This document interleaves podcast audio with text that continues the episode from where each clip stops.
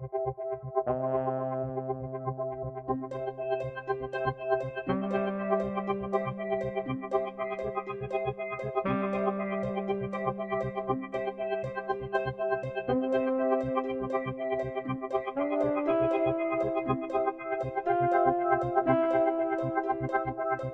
Willkommen zurück auf der Therapie-Couch für Filme, der 48. Ausgabe von Kino on the Couch. Ein Podcast, bei dem ein aktueller Film zur Analyse auf die sprichwörtliche Therapie-Couch gesetzt wird. Das heißt, wir fokussieren unseren Blick auf ein ganz spezielles Themenfeld, das zu dem in diesem Podcast vorgestellten Film passt und eine Grundlage zur Diskussion bietet.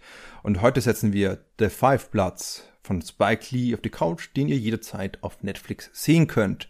Mein Name ist Sebastian Fitzklausner und in der 48. Ausgabe von Kino on the Couch direkt bei mir im Foxhole ist noch der Patrick Marke mit dabei. Hallo Patrick. Selbst der. Ich weiß nicht, ob das so funktioniert. Ich, ich muss dir vertrauen, du musst dir vertrauen. Ich mache dir ein letztes Angebot, okay? Ich sage den kurzen Abriss der Handlung, du übernimmst das Sprechen und das Schneiden und äh, ich kriege circa 70 Prozent der Einnahmen. Okay? Ich weiß noch nicht, welche Art von Akzent das gerade sein sollte. Ein bisschen Französisch, ein bisschen Serbisch, ein bisschen was anderes das noch dabei. Ist grad, also das ist Patrick Das war, glaube ich, mehr Serbisch als Französisch. Ich habe Französisch versucht, äh, Vive la France, aber ja, man, man mag es mir nachsehen. Mein Französischunterricht ist bereits 15 Jahre lang her, also Ah, wie alt bist du eigentlich? Niemand weiß es. Ich bin genau. zu alt für diese Welt. Wer das auch nicht weiß, ist der Martin Thompson, Filmwissenschaftler, Filmkurator und Filmkritiker. Hallo Martin, bist du wenigstens in meinem Foxhole oder verrätst du mich genauso wie der Patrick? Ja, äh, Tag auch. Äh, hallo. Ähm. Ja, schön, dass du da Servus. bist. Das freut uns sehr, dass du, nachdem du mit uns den Kapitalismus besprochen hast, nun auch den Vietnamkrieg und deren Darstellungsweise, wie Spike Lee das macht, äh, mit uns diskutieren willst. Das wir werden heute vor allem fokussieren auf die äh, Darstellungsweise, die Direktheit, die Spike Lee generell in seinem Stil drin hat. Wir werden schauen, wie gerade Direktheit als formal-ästhetisches, aber auch als pädagogisches oder ideologiekritisches Mittel eingesetzt wird, gerade bei Spike Lee in The Five Bloods, aber man kann natürlich als erweitern, dass es bei jedem Spike Lee-Film, zumindest bei jedem Spike Lee-Joint, der einzige Ausnahme ist wahrscheinlich Oldboy, der ja ein bisschen herausfällt generell. Aber bevor wir das machen, könnte uns Patrick noch in den Krieg führen und uns zeigen, was eigentlich passiert ist. Oui, oui. In der Five Bloods. Oui, oui, je préfère ça. Vive la France. ähm, vier in die Jahre gekommene US-Vietnam-Veteranen beschließen, einen alten Goldschatz, den sie damals im Krieg im vietnamesischen Dschungel vergraben haben, nach vielen Jahren zu bergen. Nicht nur aufgrund des vielen eigentlich illegalen Goldes wird dies zu einem emotionalen Unterfangen, sondern auch, weil es einerseits gilt, die sterblichen Überreste ihres damals gefallenen Kameraden Stormin Norman zu bergen und sich andererseits recht bald auch der Sohn eines der Männer anschließt, um dem Unterfangen beizuwohnen. Was folgt, ist eine abenteuerliche Suche sowie eine kriegerisch expressive Auseinandersetzung mit den Irrungen des Krieges und des Rassismus und den noch heute zu spürenden Folgen davon in den USA. Martin, du hast gehört, ja. wie was die Goldsuche war. Bist du auch auf Gold gestoßen, wie du der Five Platz geschaut hast? Auf Gold gestoßen? Äh, Hatte dir gefallen?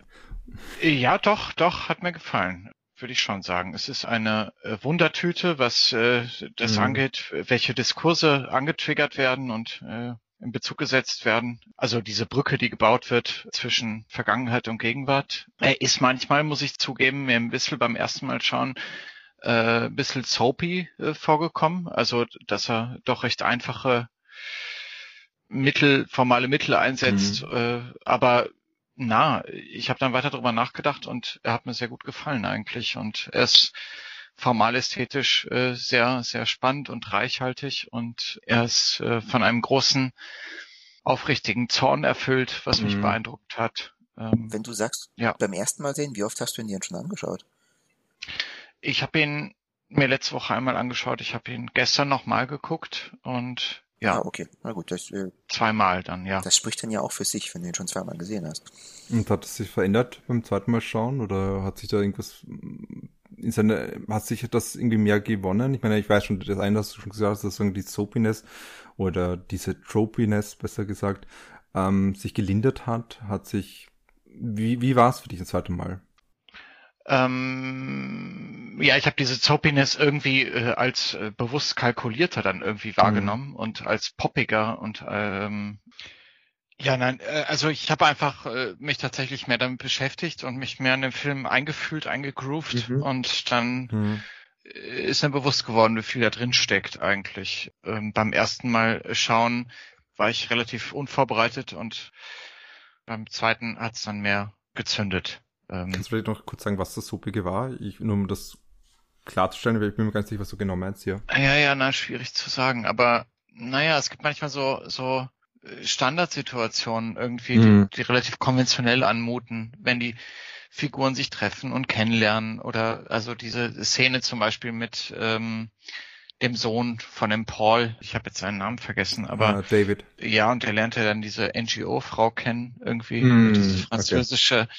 Es wirkt manchmal so ein bisschen plump, billig, ja. aber es ist irgendwie okay. Also ich, ich habe dann eigentlich beim zweiten Mal gucken gar nicht mehr so ein großes Problem damit gehabt, mm, äh, hm, muss ich zugeben. Okay. Ja. Ich muss gestehen, dass gerade diese NGO-Subplot, wenn ich das so möchte, oder diese Untergruppe, äh, tatsächlich auch ein bisschen ähm, eigenartig vorgekommen sind, vor allem was für eine Rolle sie hat im weiteren Laufe des Filmes, also gerade NGO Frau, also vor allem im Finale irgendwie, dieses, sie ist die stützende Figur irgendwie für den einen, für den David tatsächlich, wortwörtlich und metaphorisch. Aber ich habe es halt konstant nur gelesen als, ähm, ich sag's mal, ein Device irgendwie, um über Ideologie zu reden irgendwie das war sie für mich. Sie war nicht mehr. Ich weiß nicht, ob das das besser macht oder nicht, aber ich habe sie irgendwie niemals so wertgeschätzt oder schätzen gelernt wie etwa die vier Hauptpersonen oder fünf Hauptpersonen, die diese Männerrunde davor Platz sozusagen, die restlichen Platz und vielleicht noch der David dazu. Wie schaut's bei dir aus, Patrick? Hast du dich auch mal das so gestoßen an dem Soapigen oder ähm, eigentlich ideologkritischen? eigentlich, was war das zweite? An dem YOLO-kritischen? YOLO-kritischen, genau, hat sich gestoßen an dem YOLO-kritischen. ich ich habe nicht verstanden, was du gesagt hast. Ähm, ist egal. äh, nein, ich habe mich äh, an dem soapigen, tropigen äh, eigentlich weniger gestoßen. Ähm, das stimmt schon, dass der Film rein strukturell ja eigentlich relativ äh, prototypisch beziehungsweise althergebracht ist. Also er steckt so ein Muster von einem typischen von Abenteuergeschichte. Mhm. Aber ich, ich fand das jetzt nicht irgendwie negativ, sondern mir hat der Film eigentlich sehr gut gefallen, ja, weil er, wie du Martin ja auch schon gesagt hast, sehr vielschichtig ist, sehr, sehr viele Sachen anspricht. Ähm, ich habe mir teilweise fast schon gedacht, okay, sogar ein bisschen zu viel, das hier angesprochen mhm. wird. Aber wenn ich drüber nachdenke, eigentlich gefällt mir das. Eigentlich mag ich das, dass so viele Sachen angesprochen werden, dass er doch dann auch zum Denken, Nachdenken und Reflektieren anregt. Und ich kann das schon auch nachvollziehen, dass ähm, eigentlich sogar die Hauptfiguren so ein bisschen, also man könnte ja ein bisschen das Argument machen, beziehungsweise den Vorwurf, äh, wenn man so will, machen, dass auch die Hauptfiguren, die fünf Platz, eigentlich ja relativ, äh, ich weiß nicht, was das Wort ist, da ich jetzt suche, aber relativ prototypische Handlungsfiguren sind, die eigentlich nur für bestimmte Muster einstehen und das eigentlich äh, sehr im Vordergrund steht, äh, viel mehr als wirklich Persönlichkeiten oder persönliche Charakterentwicklung. Also würde ich verstehen, wenn man das so sagen würde, aber wenn, also selbst wenn dem so sein sollte, ist es mir nicht negativ aufgestoßen. Ich fand, also ich, ich war gut unterhalten bei dem Film und ich finde, er regt auch zum Nachdenken an und äh, wirkt irgendwie ja, wie wahrscheinlich alles bei Lee-Filmen, recht ähm, ja, authentisch, ist das das richtige Wort? Also hm. äh, ich würde ihm, glaube ich, so ja, an die sieben, gute sieben versteckte Goldbarren geben. Patrick ist zurückgehalten mit den derben Sprüchen und derben Bewertungskalen. ja, ich bin offen für Vorschläge. Also bitte äh, sieben explodierende Landminen oder äh, was liegt euch ah, Geht schon wieder weiter zurück in, äh, in die andere Richtung.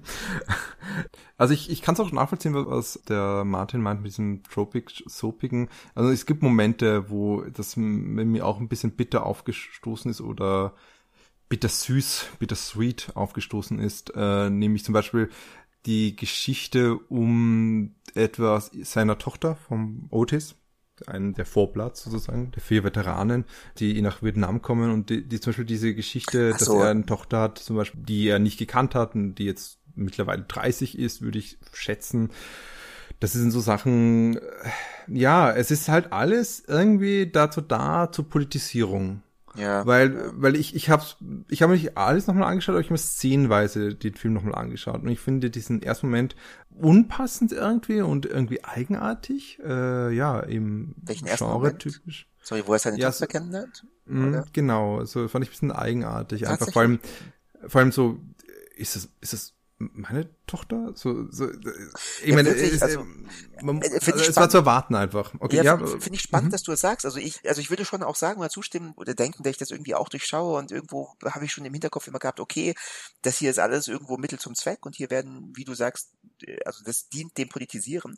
Aber trotzdem, gerade bei dieser Szene, die fand ich voll emotional mitnehmend und das war, glaube ich, also vielleicht bin ich auch hier ein sehr klischeebeladener Mensch, aber also da, das fand ich schon sehr rührend und das war einer der wenigen Momente, wo ich dann wirklich beiden Personen als Menschen direkt dabei war und ein bisschen dann das andere vergessen habe. Also da konnte ich schon gut nachvollziehen, wie ich er find, sich gerade in jeder Sekunde fühlt. Ich, also, ja. ich finde Otis, also ich finde Clark Peters, der in Otis spielt, finde ich einen konstanten Film wahrscheinlich einen der, der, wobei, es sind alles sehr tolle Schauspieler, muss man sagen, aber äh, vor allem die Protagonisten, aber der, er ist, er ist eine Figur, die halt einfach gerade so konzipiert ist, dass man auch sehr stark mit ihm mitfühlt irgendwie. Also er ist einfach ein sympathischer, eine der sympathischsten Figuren. Allein wie er tanzt in, äh, also er, den, er hat ja einen Solo-Tanz irgendwie am Anfang des, des Filmes in der Bar, in dem Apocalypse Now Bar.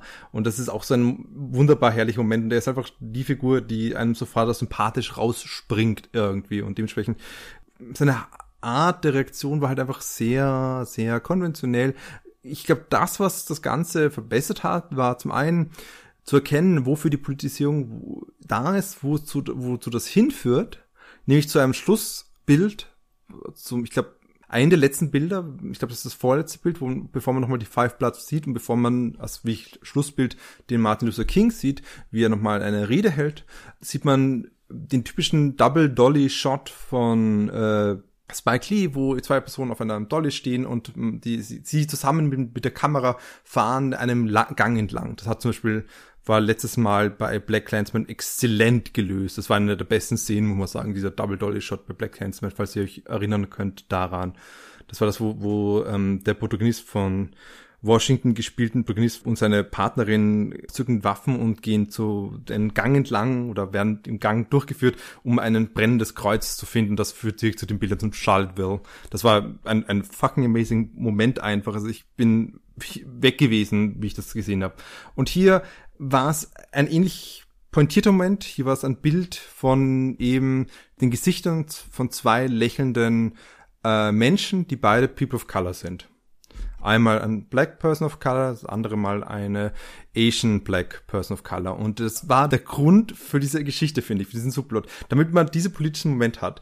Aber das Einzige, was im Moment selber mir wirklich mich mitgenommen hat, war eigentlich die Geschichte, die Li Lan, die Schauspielerin Li Yan, äh, erzählt hat, nämlich ihre eigenen Erfahrungen, die sie gemacht hat, nachdem sie mit ihrem äh, Kind in Armut aufwachsen muss. Ich glaube, das ist der einzige Grund, warum das so noch packend war.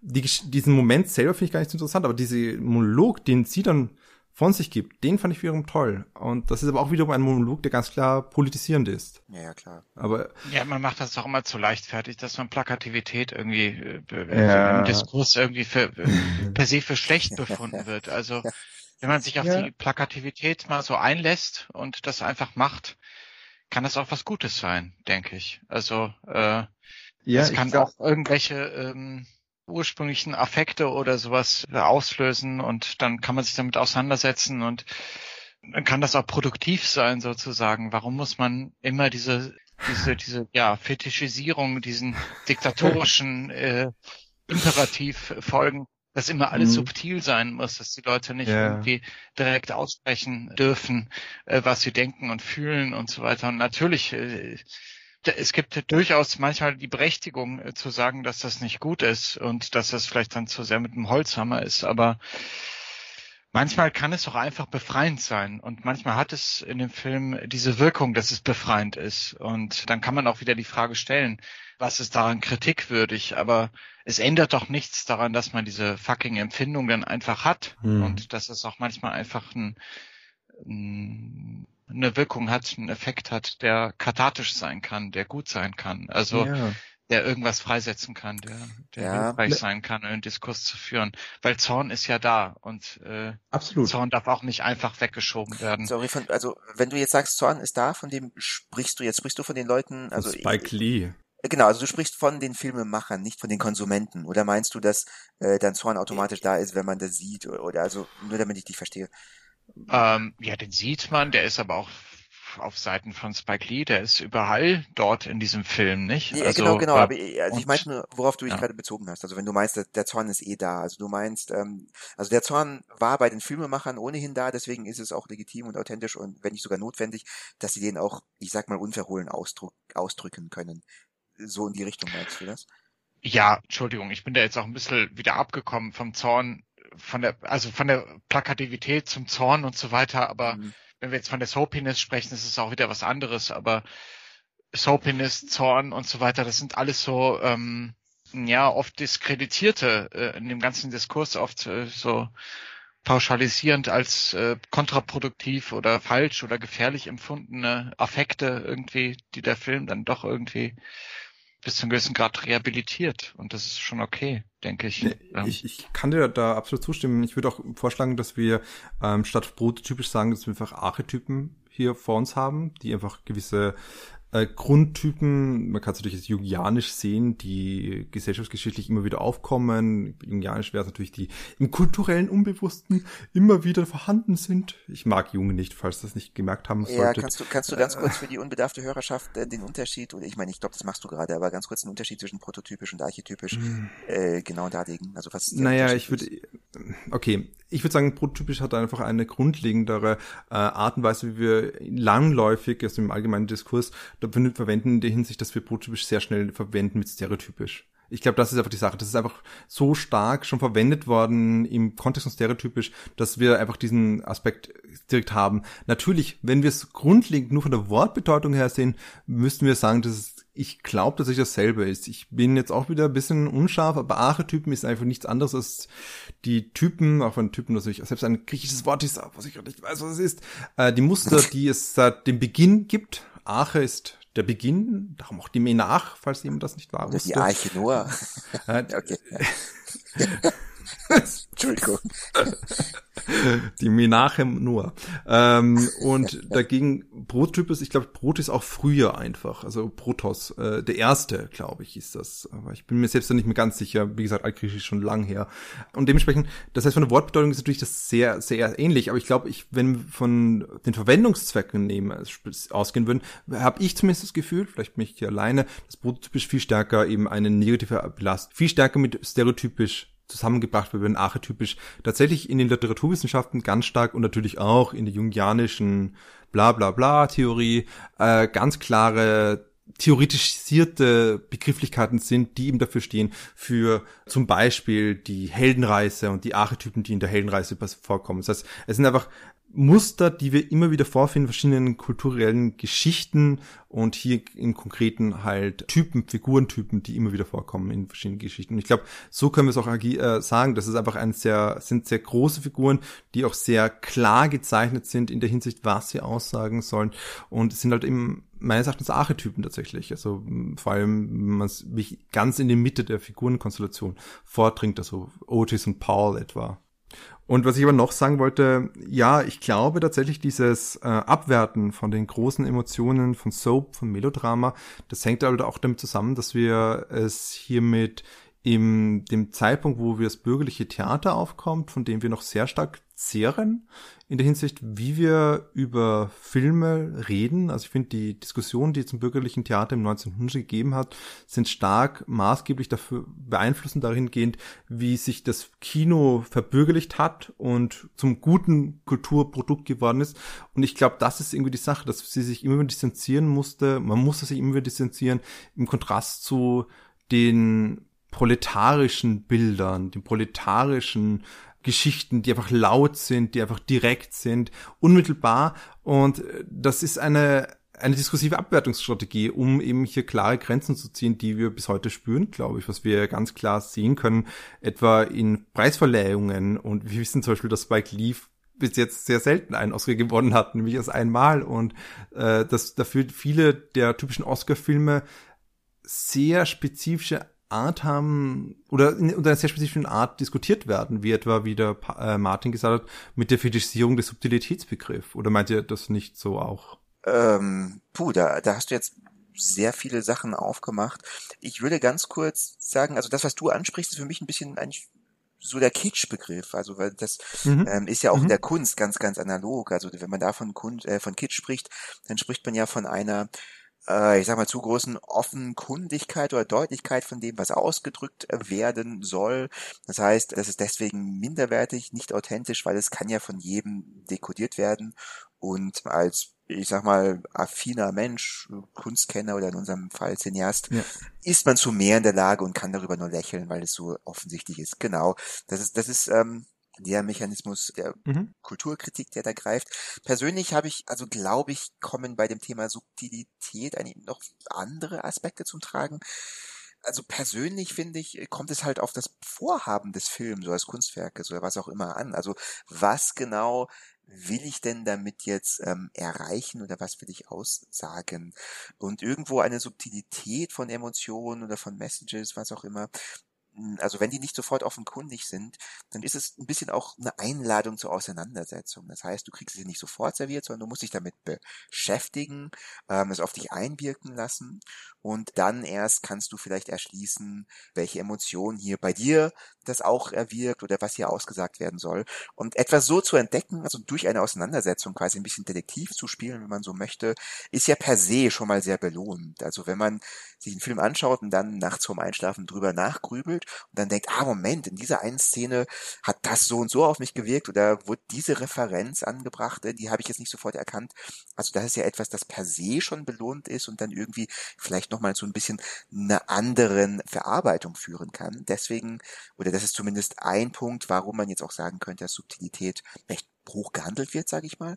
Und ein anderer Punkt ist, ja, genau, wenn, also wenn die Gefühle so offensichtlich sind, ja, dann kann man die auch relativ leicht abwehren, beziehungsweise kann sagen, nee, Moment, das finde ich jetzt nicht, da setze ich mich gar nicht mit auseinander. Ähm, ist bei diesem Film hier, ich meine, also man könnte diesem Film jetzt vielleicht auch ein bisschen vorwerfen, dass er ja, die bereits, wie sagt man auf Deutsch, äh, die bereits Bekehrten äh, predigt, also ähm, wie sagt man denn, preaching to the already converted, ähm, also offene Türen einrennt wenn dem so ist, ja, also wenn ich einen Film mit emotionalen Strukturen habe und hier ein Publikum anspreche, das dem eh schon zustimmt und das genauso sieht, ich glaube, dann ist die Subtilität gar nicht so wichtig.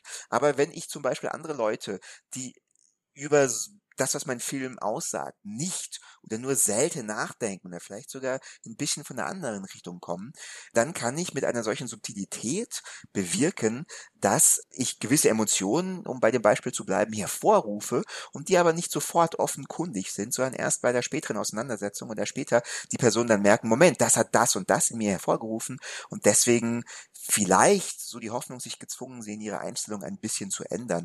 Also das wäre eine zweite Argumentationslinie, warum ich sagen würde oder mir zumindest vorstellen könnte, warum Subtilität ja in Anführungszeichen mehr wert sein könnte. Das wären so meine Überlegungen zu diesem Thema. Willst du, Martin? Ja.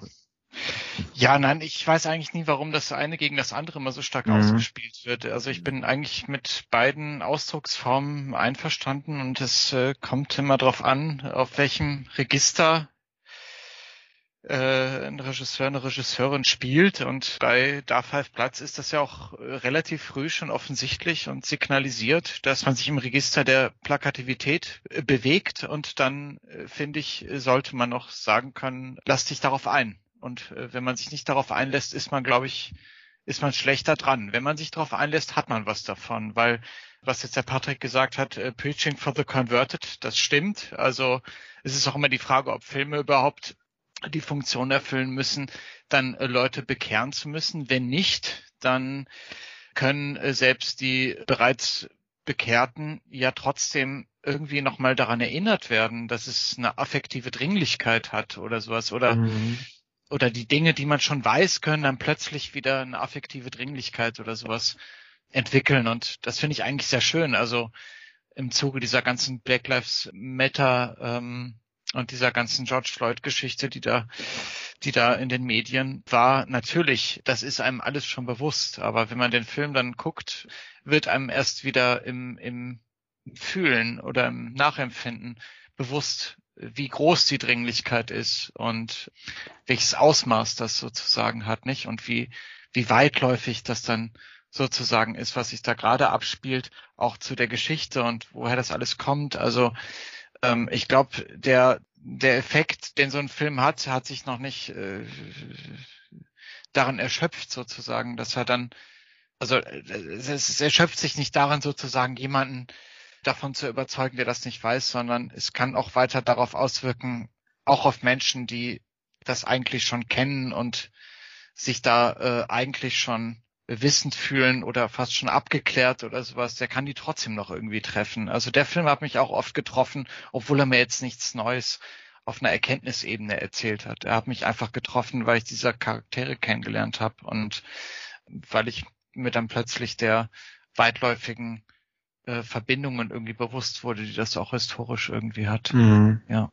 Aber das glaube ich irgendwie auch äh, äh, irgendwo. Also zum einen um es nochmal zu wiederholen, äh, wir tendieren dazu, halt eins dem anderen auszuspielen und vor allem tendieren wir gerade im kulturpessimistischen, kulturtheoretisierenden Diskurs viel stärker die Subtilität zu belohnen und das ist halt die Gefahr irgendwo. Und da muss man auch sagen, mm, um hier eine wunderbare Anekdote zu zitieren, die eh äh, bekannt ist, dass zum Beispiel Show Don't Tell das bekannte Mantra von verschiedenen Filmemacherinnen und Filmemachern eigentlich aus der CIA kommt und CIA-Propaganda eigentlich ist, weil man versucht hat in den 50 Jahren kommunistische Propaganda sozusagen oder kommunistische Debatten, die in Filmen kontextualisiert werden, zu untergraben, indem man den Leuten sagt, nee, nee, direkt das auszusprechen ist schlechter, als wenn man es und äh, wenn man es äh, im Hintergrund macht etc. Das heißt, es ist durchaus interessant, dass selbst unsere das Lernen, wie man Filme macht und dieses Mantra etwa ganz tiefgehend in ähm, politisiert ist und in der politischen Geschichte drinsteckt eigentlich, also in der Politikgeschichte drinsteckt. Und dass wir dagegen zum einen mal haben, dass auch hier, wir haben einfach nicht, wir haben, um es nochmal zu Martin zu wiederholen oder zu bestätigen, wir haben einfach nicht ein, ein, eine klare Gruppen von links und rechts sozusagen oder zwei Gruppen. Die einen sind der Choir, zu dem man preacht, die so eh schon bekehrt sind. Die anderen sind die Leute, die man nicht bekehren kann. Sondern wir haben ein Spektrum halt ein Spektrum aus unterschiedlichen Menschen, die einfach, also ein Spektrum, die, die, wo sich unterschiedliche Menschen anordnen oder multidimensional und selbst auch hier wiederum in Momenten einfach ganz unterschiedlich vielleicht auch, äh, ich finde das, die, die Ausdrucksweise von, von Martin sehr schön. Es kann ja sein, dass man zum Beispiel den Wut also ich weiß, Martin hat es nicht gesagt, ich sag's einfach, egal, Martin wird gleich sagen, ach Blödsinn, das habe ich nicht so gemeint. Okay, haben wir auch jetzt sein. Ich finde auch es gut zu sagen, ja, vielleicht ist die Wut erloschen, ist einfach die Normalität eingeruht, eingegangen in dem Wahnsinn, die Normalität des Wahnsinns. Ja, sterben halt einige bei Flüchtlingen, wenn sie das Mittelmeer überqueren. Ist halt so, Punkt. Und wenn man dann Bilder sieht, die das adressieren, wenn man Geschichten äh, gehört, die das vielleicht wieder artikulieren in irgendeiner Hinsicht, kann es wiederum dazu führen, dass vielleicht hier diese auch andere Menschen abgeholt werden, die einerseits, wie ich gesagt habe, vielleicht wieder reaktiviert werden, aber andererseits will ich auch sagen, in, hinter der Metapher können Leute sich auch verstecken es können nicht nur Geschichten sich verstecken, es können auch Leute verstecken, die sagen, ja, das ist halt, äh, ist halt ein Problem. Ja, es ist wichtig, dass man gut zum Menschen ist. Das ist eine gut zum Menschen sein in Worten, dass man sagt, man ist gut zum Menschen, ist sehr leicht. Wirklich entsprechend zu handeln, richtig zu reflektieren, welche Privilegien man hat, ist sehr schwer. Und ich finde gerade so ein Film, der in seiner Direktheit der sich nicht hinter Metaphern über etwa, hey, äh, wisst ihr, dass eigentlich, dass eigentlich wir Orks benutzen können, wie äh, schwarze Menschen in, äh, ach, wie hieß dieser Orks-Film? Egal, der Orks-Will Smith-Film, ihr wisst eh, welchen ich meine, oder jeder weiß, wer, wer möchte, wissen möchte, weiß eh jeder, weiß, was ich meine. Der Netflix. Äh, ja. Der Netflix, ja. Äh, das Orks, auch wie, wie schwarze Menschen sind, das versteckt einfach die kom wesentlich komplexere Tatsachen, wie eigentlich in einer historischen Kontextualisierung äh, man diese verschiedenen Diskurse verflochten miteinander sich zeigen. Und wenn man das versteckt in diesen Metaphern, kann man es auch nicht entwirren, diese Verflochtenheit verschiedenen Diskursen. Und nur mit dieser Direktheit kann man vielleicht das ansprechen, genau das, was zum Beispiel die CIA in den 50 Jahren etwa nicht wollte, dass man eben sagt, hey, vielleicht erzählt ihr eher metaphorisch eure Geschichten und versucht nicht äh, mit marxistischen Theoremen daherzukommen. Da würde ich aber tatsächlich fragen, also ist dieser Film tatsächlich Tell und nicht Show? Oder ist er nicht einfach ein sehr, äh, ein sehr, was für ein Wort suche ich, ein sehr exaltiertes Showing irgendwie? Weil ich meine, eigentlich ist der ganze Film ja schon eine große Metapher. Na ja, gut, er hat Stellen, wo er das noch deutlich einspricht, aber er sagt ja, also er sagt, also wirklich wörtlich, mhm. ja eigentlich seine Botschaft nicht. Also er zeigt es und er zeigt es sehr deutlich, aber spricht es auch wirklich aus, da bin ich mir gar nicht sicher. Ähm, ja. Naja, also ich, ich bin mir schon ziemlich sicher, dass der Film das sehr offensichtlich ausspricht. Also diese Sache, dass sich die Schwarzen in den USA irgendwie aufopfern für die USA und also ja, okay, in diesen okay. interventionistischen Kriegen und äh, dass mhm. es unbelohnt bleibt und dass sie verheizt werden und dass sie eigentlich eigentlich bloß irgendwie die Möglichkeit haben, im Krieg diese Anerkennung und Würde zu kriegen, die Weißen sozusagen eigentlich per Geburt irgendwie sofort in die Wiege äh, fällt und dass mhm. die Schwarzen irgendwie dafür kämpfen müssen und dass sie also dass die große Frechheit daran besteht, dass sie das immer wieder gemacht haben, äh, im Zweiten Weltkrieg, im Vietnamkrieg und so weiter und dass es ihnen trotzdem irgendwie verwehrt bleibt, diese Frustration, die daraus generiert wird und die ja auch die jetzt auch gerade in, in diesem ganzen äh, Diskurs immer irgendwie wieder thematisiert wird. Das kommt schon, das kommt schon irgendwie ziemlich deutlich es, raus. Es kommt super deutlich. Also da ist der Film, da ist der Film total offen. Also da, das zeigt er die ganze Zeit. Also. also ich würde dir recht geben, es kommt super duper deutlich raus und wenn man nicht zu diesem Schluss kommt, dann ist man wahrscheinlich, also hat man sich die Ohren zugehalten, hat die Augen auch zugehalten, hat den Film nicht gesehen. Aber trotzdem direkt angesprochen, dass das heutzutage noch so ist, wird es eigentlich nicht, oder? Weil rein formal ist es ja in Bezug auf den Vietnamkrieg und das heißt ja, okay, im Vietnamkrieg wurde uns Freiheit versprochen, die haben wir nicht bekommen. Also ist vielleicht, also ist eher eine Frage, und wahrscheinlich auch gar nicht wichtig, wie deutlich das ist, aber also ich bin mir nicht sicher, ob es nicht einfach sehr deutliches Show ist und nicht direktes Teil. Ja, es ist, es ist jetzt nämlich eine, eine, irgendwie eine Frage, die, ähm, hm, es ist schwierig, aber ich finde, es ist, es ist so direkt, dass man es fast einfach nicht schon als Teil sehen kann, aber ich verstehe schon, es wurde nicht am Schluss nochmal, wobei, die Frage ist, was die letzten Worte nochmal waren. Hat sich das jemand gemerkt? Die letzten Worte, die nachdem Martin Luther King nochmal es reiteriert hat, die, die Botschaft des Filmes, da wurden danach nochmal wichtige Worte in roter Schrift auf schwarzem Hintergrund äh, ah. äh, eingeblendet. Und ich kann es jetzt gar nicht sagen, ob das nicht genau sowas gewesen wäre. Weil es würde dazu passen, es würde auch dazu passen, dass Spike Lee das nochmal ausführt an der Stelle. Aber ich kann es natürlich an der Stelle äh, jetzt nicht mehr rezitieren. Also ja, es stimmt schon. Es ist, es ist ein, man kann eh, ich finde, wir können eh an der Stelle vielleicht auch schon ein bisschen drüber nachdenken, wie sehr der eigentlich der Spike Lee sehr stark irgendwie so eine, eine Gleichzeitigkeit hat zwischen Subtilität oder ich weiß nicht, ist es Subtilität? Ich, ich kann es gar nicht sagen. Also ich finde, wir können uns auf jeden Fall eigentlich sagen, dass es eine sehr gerade Direktheit hatte bezüglich der Hinsicht, dass eben zum Beispiel wie Bilder aufgebaut sind, wie ihm dieser Zorn sich artikuliert, wie ihm, was der Martin gesagt hat, das ist ein sehr aufrechter Zorn, der hier ganz klar ausgesprochen wird. Aber gleichzeitig gibt es auch Momente, wo ich mir gar nicht so sicher bin, wie sehr das klar ist, was hier gemacht wird, ob es beabsichtigt ist, ob es nicht beabsichtigt ist und wie sehr man hier sich äh, selbst wieder in so einem Moment reinkommt, wo sehr stark zwischen den Zeilen viel ausgesagt wird.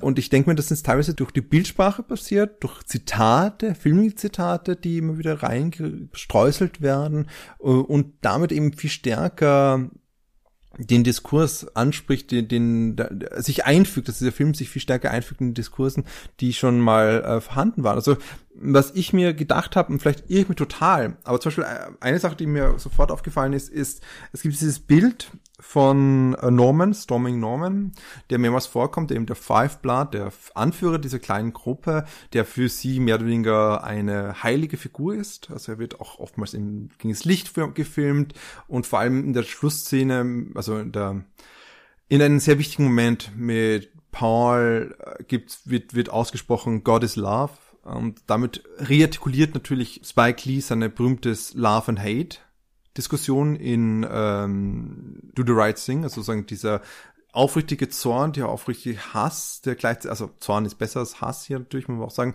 aber der aufrichtige Hass, der durchaus notwendig ist, um äh, gesellschaftliche Veränderung zu schaffen, aber gleichzeitig auch die Notwendigkeit vergeben zu können und dann unter People of Color, also auch diese Notwendigkeit, dass die beiden in der Schlussszene miteinander lächeln können, der Otis mit seiner Tochter. Also das wird hier auch sehr direkt aufgesprochen. Das heißt, diese Figur hat eine sehr wichtige Position, die, die in dem Film eingenommen wird und ist so mehr oder weniger ein pädagogisches Sprachrohr für äh, Spike Lee, der, wo mehrere verschiedene wichtige äh, Aspekte zu postkolonialen Beziehungen durchdiskutiert werden.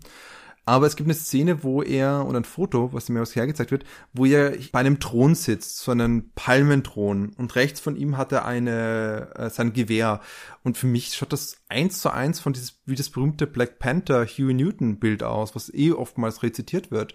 Und ich habe mich schon gefragt ein bisschen, ob das absichtlich ist. Es ist nicht perfekt ein direkter Vergleich, aber äh, das sind schon so, so interessante Sachen, dass, dass dann so Spike Lee zumindest bewusst oder unbewusst immer wieder solche Sachen reinwirft, die dann doch auf einer wesentlich undirekteren Art und Weise funktionieren? Oder ist es überhaupt indirekt? Ist es nicht weiterhin direkt, nur direkt mit dem entsprechenden Wissensstand?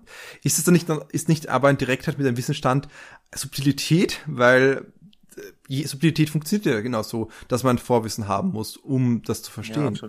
Also ich weiß nicht, äh, es ist so schwierig. Also wie, wie habt ihr es empfunden? Habt ihr es so gesehen? Gab es so Elemente, wo ihr gedacht habt, aha, das ist jetzt etwas, was für mich interessant ist, weil ich das bemerkt habe, aber das geht vielleicht anderen nicht so. Und ich, wie gesagt, Hugh Newton, das ist halt einfach ein Bild, was ich seit Jahren im Kopf habe, weil es ein sehr beeindruckendes Bild ist und ich bin sofort, habe ich an diese Assoziation gehabt und ich dachte mir, das muss doch eine, das muss doch eine äh, absichtliche Assoziation sein, die hier erweckt werden soll. Ja, ja, absolut. Also ich würde den Film auch eigentlich überhaupt nicht als naja, oder ich weiß nicht, ob ich den Film als plakativ bezeichnen würde. Eigentlich glaube ich nicht. Ich meine, er hat schon sehr deutliche Emotionen und deutliche, direkte Dinge drin, aber nicht nur. Also er hat auch sehr viele indirekte oder äh, metaphorisch-symbolische Anspielungen, die man nur mit Vorwissen verstehen kann. Also keine Ahnung, wenn du Apocalypse Now nicht gesehen hast, dann wirst du viele Sachen, also angefangen beim Ried der Walküren, also bis hin zu, keine Ahnung, verschiedene Einstellungen, wirst du nicht äh, zumindest nicht wertschätzen können, ohne dieses Vorwissen, ja. Oder die ganze Geschichte mit äh, dem Make America Great Hut, mhm. also der Kappe, ähm, dass dir von hm. verschiedenen Personen aufgesetzt wird und wie die Personen sich verhalten, wenn sie es anhaben und dass äh, der Jean Renault Charakter zum Schluss dann schon sehr Trump-mäßig aussieht. Äh, das sind schon alles Dinge, die drin sind, die auch sehr bewusst drin sind und wenn man ähm, sich damit auseinandersetzt, die doch recht direkt sind, aber nicht so direkt, dass sie ähm, ja sich dir zwischen die Augen schlagen, also also nicht sofort erschließen, ja. Also der Film ist nicht nur direkt und hat überhaupt keine Symbole drin. Nee, überhaupt nicht. Ich glaube, er hat ganz, ganz viel Symbolik drin. Und ähm, ich kann mir schon vorstellen, wenn ich den Film jetzt öfters anschauen würde, würden mir auch noch mehr Sachen auffallen. Und das haben wir ja vorhin auch gesagt. Also Direktheit und Subtilität müssen sich ja nicht immer ausschließen. Man kann ja beides haben und verschiedene Levels von Direktheit und Subtilität sequenziell oder sogar parallel äh, nebeneinander herlaufen haben. Und das wird in dem Film, glaube ich, gemacht. Hm. ja, nein, ich kann eigentlich gar keine so interessante Antwort auf die Frage liefern. Ähm, was mir halt immer auffällt ist bei Spike Lee allgemein und jetzt auch in dem Film im Besonderen, ist halt diese Theaterhaftigkeit, nicht? Also es ja. gibt immer diesen Bruch mit der vierten Wand, es äh, auch diese Trump-Cappy äh, ist halt auch irgendwie ja, dass die Leute irgendwie ihre Rollen wechseln oder äh, so teilweise schizoid äh, funktionieren. Wenn sie dann die Trump Cap äh, funktionieren, da, äh, aufsetzen, dann werden sie ja plötzlich irgendwie zu anderen Menschen. Dann wird so die der Hass äh, und die Gier irgendwie in ihnen geweckt. Das ist schon was sehr theaterhaftes, nicht? Du hast so eine einen bestimmten Gegenstand und die Figuren verwandeln sich dann plötzlich, wenn die das aufsetzen. Aber ich weiß auch gar nicht, wie ich das beurteilen soll. Ich habe das irgendwie so ein bisschen als, ähm, ja, also ich meine, der Spike Lee hat ja doch immer, der ist ja dann immer so einerseits sehr flamboyant irgendwie, dass er so mhm. energisch flammende Botschaften hat, auf der anderen Seite dann wieder nonchalant, äh, dass er dann so dass das immer alles so spielerisch irgendwie wirkt, hat irgendwas mit der Leidenschaft wahrscheinlich dieses Filmemachers zu tun. Also wie er mhm. dann die Dinge ganz ähm, gefiltert, ungefiltert, weiß ich gar nicht, aber aber er ist mit Leidenschaft dabei, irgendwie möglichst viele Ausdrucksformen dafür zu finden, was er erzählen will und mhm. schert sich, glaube ich, manchmal auch gar nicht so dann darum, ob das stilvoll, ob das okay ist, äh, das zu machen, sondern macht das dann einfach und haut das dann irgendwie zusammen und das wirkt immer sehr passioniert und ist auch schön manchmal dann dadurch anzuschauen. Also man spürt schon irgendwas. Ähm, Mehr kann ich dazu eigentlich auch nicht sagen, mhm. muss ich zugeben. Mhm. Also ich glaube, was wir vorhin vielleicht nicht oder nicht so direkt und deutlich angesprochen haben, Sondern war ja subtil. Das, ja, ja, ist ein bisschen mitgeschwungen. Aber eigentlich der Hauptvorwurf, der heutzutage auch immer kommt und, und interessanterweise finde ich, kann man den, diesen Film überhaupt nicht machen. Also wenn man von Direktheit spricht oder sagen wir Plakativität, meistens wird Plakativität oder das direkte, überzogene Ansprechen von Emotionen, was auch immer, als direkter Gegensatz zu Authentizität gesehen. Ja, das heißt eigentlich, okay, wenn ich hier übertriebene Gefühle oder meinetwegen auch übertriebene ähm, Explosionen was auch immer habe, dann ist das nicht authentisch und deswegen weniger wert. Ich glaube eigentlich wird dieser Widerspruch oftmals aufgemacht und ich glaube, das ist bei dem Film hier nicht der Fall. Also hier werden wir haben es tausendmal festgestellt, sehr viele Dinge sehr direkt angesprochen, aber zumindest auf mich hat es nie inauthentisch oder nicht authentisch gekünstelt gewirkt. Also gekünstelt im Sinne ja von nicht authentisch. Also das dramatisch-theatralische schon, aber das ist nochmal eine andere Ebene. Und vielleicht funktioniert es auch deswegen hier ganz gut, weil dieser Konflikt hier nicht entsteht oder die Frage nach der Authentizität vielleicht auch ein bisschen kontextbedingt nicht mal im Ansatz aufkommt. Ja, das wäre noch so weit. Die Frage, die ich mir auch immer stelle, ob überhaupt das tatsächlich authentisch wäre, wenn bei so einem Ausflug unter diesem unter dieser Prämisse sozusagen da nicht plötzlich diese ganzen Sachen äh, hervorbrechen würden. Das ist ja auch, eigentlich ist der Film ja doch relativ authentisch darin.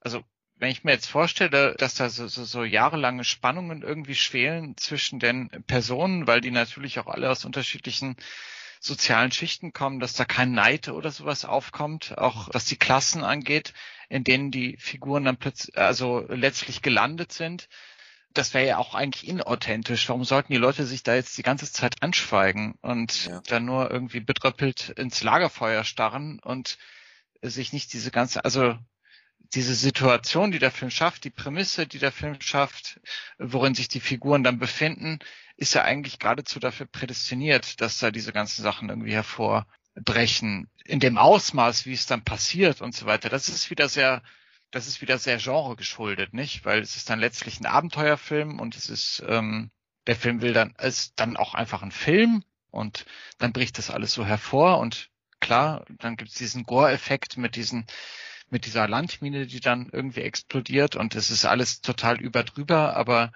es ist nicht so unglaubwürdig, dass das in der Situation passieren würde, finde ich, dass diese Dinge hervorbrechen dann nachdem die sich so lange nicht gesehen haben, nachdem die alle so unterschiedliche Lebenswege eingeschlagen haben.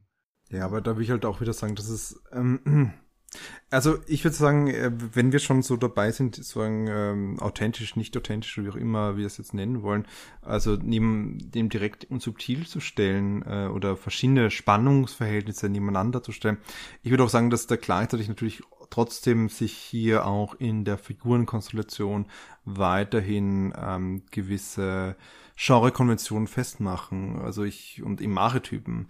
Also ich mhm. finde, dass ähm, der Film sehr stark davon geprägt ist, von diesem homosozialen Bund etwa, von dieser Kameradschaft zwischen Männern an der Front, ein Mythos, der tatsächlich kaum ein Film anspricht und und Das ist der Film auch tatsächlich, das muss ich nur ganz kurz sagen, da ist der Film relativ unkritisch, nicht? Also ja. mit diesem homosozialen Bund, also dieses dieses genau. Bond wird eigentlich kaum kritisch hinterfragt, diese Brotherhood zählt dann doch irgendwie genau. sehr stark. Und ja, der Moment, wo sie in die Luft ballern, ist dann tatsächlich irgendwo, ist martialisch männlich und der Film hinterfragt das aber nicht. Also.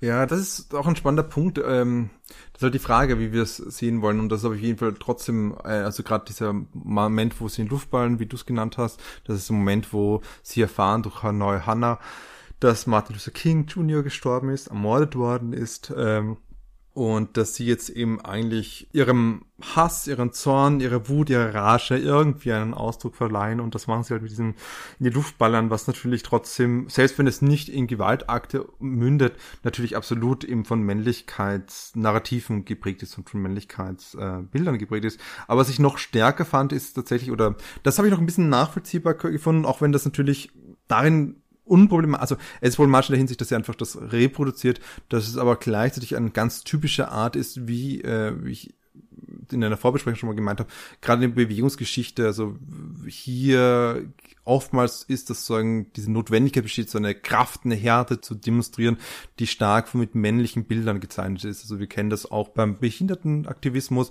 und wir kennen das auch eben gerade beim Black Power Movement der 60er und 70er Jahre natürlich auch. Also Black Panther ist offensichtlich, wie hier Härte transportiert wird, um eben gerade diese ähm, Schwäche zu überspielen. Also ja. ich muss sagen, es ist ein total cooles Buch. Ich weiß nicht, wie, das, wie der Autor heißt, also ein Autor oder eine Autorin, aber der Autor hat sich, ist ein schwarzer Autor, äh, der hat sich seit Jahren damit beschäftigt und ist einer der ersten Bücher über Männlichkeiten in den USA, mit Fokus auf schwarze Männlichkeit und das heißt Cool Pose. Und da geht es wie genau auch darum, also wie dieses äh, Agieren der Härte versucht, die eigene Verwundbarkeit zu überspielen, oh. was ich irrsinnig mhm. spannend finde. Nur so als Tipp für ja. andere. Mhm. Aber darf ich sagen, also das kommt doch eigentlich sehr, sehr deutlich im Film vor. Also warum sie in die Luft ballern, äh, wie es so schön beschrieben wird. Ich meine, dass das eine Kompensation von ähm, wie hast du es genannt, Kompensation von Verletzlichkeit, Schwäche oder Betroffensein, was auch immer ist, das wird doch super deutlich dargestellt, oder? Also eigentlich wird es doch dann, ich bin mir selbst nicht sicher, wie bewusst das geschieht, aber es wird schon entlarvt durch das, was wir ja. sehen, oder? Ich bin mir nicht ganz sicher, ob es eine Kompensation ist. Also ich habe es schon ein bisschen so gesehen, so ein bisschen in der, ähnlich wie das impotente Schießen ja. in den Wald hinein bei ja. ähm, Predator, was ja auch bekannt dafür ist. Aber ich muss sagen, selbst wenn wir diesen Moment, also erstens, es ist trotzdem noch immer ein sehr maskuliner Ausdruck, muss man schon sagen. Es ist, es ist mit maskulinistischen Kurs behafteter Ausdruck. Aber ich muss schon sagen, ich finde das am Ende wesentlich stärker und wesentlich direkter und wesentlich weniger problematisiert noch weniger produziert. Also das ist, da kann man nochmal drüber reden von der Bei Stelle. Feuergef beim Feuergefecht. Beim Feuergefecht, absolut. Also, also ich finde, Paul macht eine großartige Wende. Und das ist ein total schöner Moment, wo God is Love, Love is God, der von Norman, den wiederauferstandenen Jesus Christus dieses Filmes begegnet, in einem sehr sanften Moment, wo sie sich in die Arme, äh, wo er ihn vergibt für das er, also Spoilers, wir haben noch nicht Spoilers gesagt und das ist erstmal, dass wir Spoil zu spoilern haben, äh, dass Paul äh, versehentlich Norman getötet hat bei, bei einem Waffenkampf einfach.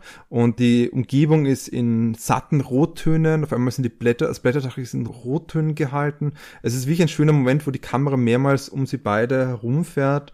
Also in 180 Grad Drehungen, also um sie umkreist 180 Grad, einmal hin, dann wieder in die andere Richtung, wieder in die andere Richtung. Und damit endet Paul weinend zusammenbricht eigentlich vor Norman. Und das ist ein total schöner Moment, der auch eben dieses Vergeben und diese andere Seite hervorhebt, eigentlich eine Emotionalität. Aber das ist direkt konterkariert mit Otis, der zum, äh, ich glaube, es war Melvin, zu Melvin sagt, hey, ich werde wie ein richtiger Mann. Wenn ich sterben muss, dann wie ein richtiger Mann. Und das ist ganz schräg zusammengekommen. Also das eine ist, Paul sagt selbst, selbst okay, das System will mich immer kaputt machen, aber Gott hat mir gesagt, nicht mit dir. Du schaffst es. Du äh, lass dich nicht abfacken und so. Also es gibt so äh, total tolle Monologe, die Delroy Lindo, der Paul spielt, direkt in die Kamera sagt. Und das ist wie faszinierend, wie diese diese Hass etc., äh, dieses diese Ohnmacht, die er spürt in der gesellschaftlichen Ohnmacht, sich in einem Hass gegen alle anderen richtet, in einem allgemeinen unfokussierten Hass. Und das ist halt Zusammenhang, was eh Martin schon gesagt hat, mit der Kappe mit dem Theatralen, der, dieses, mhm. dieses Käppchen. Äh, und das wird aber dann direkt dagegen gehalten mit eben schon dem Moment, wo er eben von Norman dann bekehrt wird. Und das nächste, was wir haben, ist einfach die Melvin und, äh, und David und dazu noch äh, ihr Führer, ich bin mir nicht ganz sicher, wie er hieß, aber ihr Führer, ihr, ihr nemesischer Führer, die zusammen ein exklusives Feuerwerk machen und auf einmal all die Vermenschlichung der Gegner ist dahin und wir können es genießen, kathartisch irgendwie noch diese anderen, vor allem die vietnamesischen Männer, aber äh, einfach explodiert zu sehen. Also wir haben sogar einen Moment, wo ich ein, eine Person in einer in einer Blutwolke verschwindet. Also ich finde, das ist der Moment, wo der Film zu seinen Genrewurzeln zurückkehrt, wo es halt direkt halt in eine ganz andere Richtung geht und wo er das nicht reflektiert, was da eigentlich passiert. Ja, ja, absolut. Ich meine, auch da kann man natürlich immer die Frage stellen, inwiefern ist das bewusst, inwiefern wird das vielleicht doch reflektiert? Also es gibt schon sehr, sehr viele Hinweise darauf oder beziehungsweise eigentlich äh, Einschnitte und was auch immer, die uns ganz, ganz, ganz direkt darauf hinweisen oder uns zu verstehen geben, hey, mit den äh, Vietcong, also den Leuten hier in Vietnam, ist eigentlich was ähnliches geschehen oder die wurden fürchterlich unterdrückt und haben genauso oder haben auch sehr unter Rassismus gelitten und diese sind auch Menschen. Äh, das wird ganz oft übersehen. Äh, ich meine, also es gibt ja die eine Szene, wo das äh, tote vietnamesische Kind ganz, ganz lange also äh, eingeblendet wird, wo du das äh, verstümmelte Gesicht von dem Kind siehst, mehrere Sekunden lang. Also das sind schon sehr eindeutige Anzeichen darauf, dass der Film es nicht komplett vergisst. Jetzt ist die Frage. My Linus, oder was meinst du jetzt? Oder? Ja, okay. genau. Jetzt ist die Frage, inwiefern das entweder in Kauf genommen wird oder vielleicht sogar ein bisschen damit gespielt wird und wir dann irgendwie bewusst in die andere Perspektive gebracht werden, dass wir, also dass die wir Kong dann wieder oder die Vietnamesen dann wieder entmenschlicht werden und das vielleicht im Nachhinein reflektiert werden soll von den Zuschauern. Ich weiß es nicht, ist vielleicht ein bisschen zu viel gesagt. Könnte ich mir aber schon vorstellen, dass das irgendwie äh, so im Hinterkopf war und in diese Richtung gehen sollte. Andererseits könnte man es aber auch so interpretieren, dass ja, ich meine, also diese religiöse Erlösung und dieses ähm, sich dem Männlichkeitsbild hingeben und dann ähm, fanatisch kämpfen, sage ich mal, das sind ja alles Bewältigungsstrategien und Mechanismen. Also dass das dann irgendwie einfach als ob legitim oder nicht, aber als Antworten, als Reaktionsmuster auf ähm, das Leid und das unterdrückt werden oder das, was ihnen widerfahren ist, ähm, einfach dargestellt werden, ja, als verschiedene Arten damit umzugehen. Also ganz unreflektiert, glaube ich, passiert es nicht. Bis zu welchem Grad bin ich mir auch nicht sicher. Ja, aber zumindest der sophisticated Kinogänger wird dann am nächsten Tag äh, darüber nachdenken oder das im Podcast diskutieren. Hm. Ja, also ich, ich weiß auch nicht, dieses ganze Shootout am Ende, da habe ich auch äh, gedacht, äh, seltsam. Also das war für mich irgendwie, wo der Film sich so eine Auszeit nimmt und wo er seine Überforderung mhm. anzeigt und komplett dann plötzlich in diesem übertriebenen Genre-Modus umswitcht. Also ich, ich weiß nicht, das ist ja eigentlich keine richtig, es ist schon zwar eine professionell gemachte, schöne Action-Szene, aber trotzdem ist die ja, also die ist ja jetzt auch nicht getragen, pathetisch ernst gemeint, oder? Wo er sich dann auf diese Granate irgendwie draufwirft. Nein, ähm, also das wirkt ja, alles wie ein Witz irgendwie, als ja, wenn schon. der Film irgendwie selbst nicht so richtig wüsste, wo er da eigentlich ähm, mhm. Hin will, oder? Ja, ich glaube absolut. Also diese ganze Szene, Sequenz ist komplett überzogen irgendwo. Also jeder, ich glaube wirklich jeder ja. von den vietnamesischen Gegnern wird durch einen Kopfschuss und durch ganz viel Blut, das wir sehen, getötet und jedes Mal wird es auch gezeigt, ja. Also ich fand es unglaublich witzig tatsächlich. Ja. Also ich fand es irgendwie lustig, dass der Film dann plötzlich in dieses in dieses Ding wechselt und fand es auch fast schon befreiend irgendwie von der Ernsthaftigkeit, die es davor hatte. Aber es ist natürlich irgendwie, bin ich mir nicht sicher, inwiefern das ernst gemeint ist dann in dem Ganzen also ich glaube, dass er einen schon reflektieren lassen möchte, dass wir Menschen halt geneigt sind oder ganz schnell in dieses wir gegen die anderen Denken verfallen und das irgendwo auch genießen und uns dem ganz schnell hingeben können. Auch wenn wir vorher noch so lange darüber äh, irgendwie lektoriert wurden, dass das auch Menschen sind, dass die auch leiden, aber ganz schnell verfallen wir in diese Muster hinein. Wir, unsere Gruppe gegen die andere Gruppe, gegen die Feindbilder und dass das unheimlich befriedigend sein kann, dass eben auch ein Mechanismus ist, der maßgeblich zu Rassismus, rassistischer Unterdrückung und damit zusammenhängenden Strukturen führt und führen kann.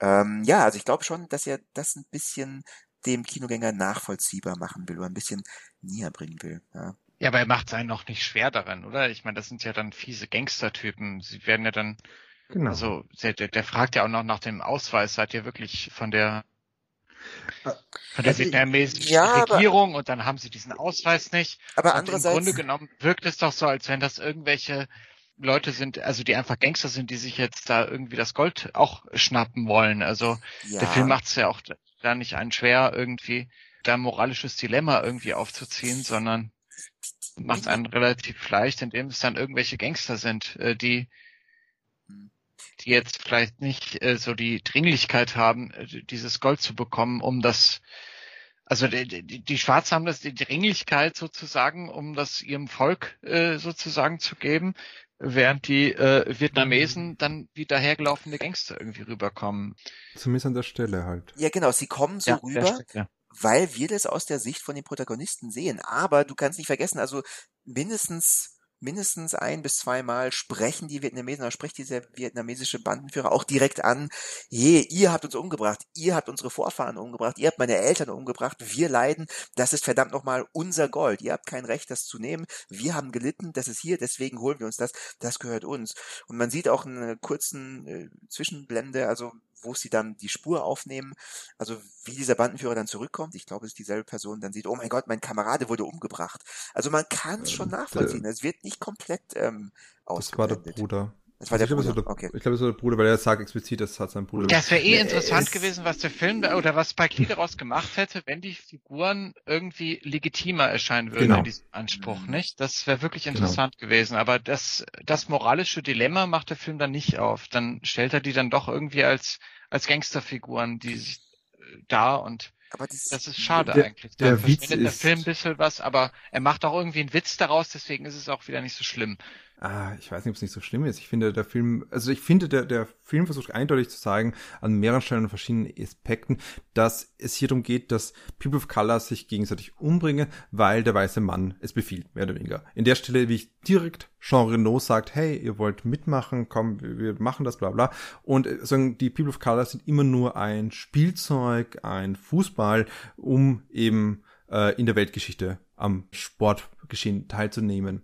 Aber das Interessante ist halt, der Film hat mehrere Sequenzen, und das, da gebe ich schon Patrick recht, die genau darauf hinweisen, wie sehr hier eben gerade die, die Vietnamesen gelitten haben, wie sehr sie hier runter unter diesem kolonialistischen äh, Geschehen gelitten haben, wie absurd es ist, dass man trotzdem jetzt in einer postkolonialen Welt auf einmal ein McDonald's dort stehen hat. Das ist auch ein spannender Moment, den wir gar nicht angesprochen haben, also wie der Film durchaus auch einfach in der, im Dialog über Postkolonialismus spricht und gleichzeitig zeigt er eben hier mehrmals zum Beispiel daran, dass ein Bursche in einer Bar ist mit nur einem Bein, zu ihnen kommt, sagt GI, GI und sie nachher dann äh, verarscht mit, mit Knallfröschen und sie schmeißen sich auf den Boden und sie auslacht. Später kommt ein ähm, Mensch bei einem Markt, der auf, auf einem auf Boden ist und sagt, ihr habt meine Eltern umgebracht, wegen euch sind die Eltern gestorben, meine Eltern gestorben. Und wir haben schon irgendwie diese Momente, auch sogar in Rückblenden, was ich durchaus interessant fand, wo einfach die der Vietcong, die Vietcong-Soldaten, Soldatinnen beginnen zu reden über ganz alltägliche Sachen, über ihre Familie, darüber, dass, hey, ich, meine, meine Frau hat mir einen Schal mitgenommen und da drin war ein Brief, wo sie, wow, total romantisch, total nett. Und dann sagt er, ja, und meine Freundin hat mir noch mal einen Kuss gegeben, bang, und sie sind tot. Also da, genau. da ist ein Moment, wo das ganz stark kritisiert wird, aber gleichzeitig wird das auch nicht zelebriert an der Stelle, dass wir mitfeuern sollen, diese Soldaten, unsere Protagonisten anfangen sollen, darin, dass sie diese Menschen abschlachten.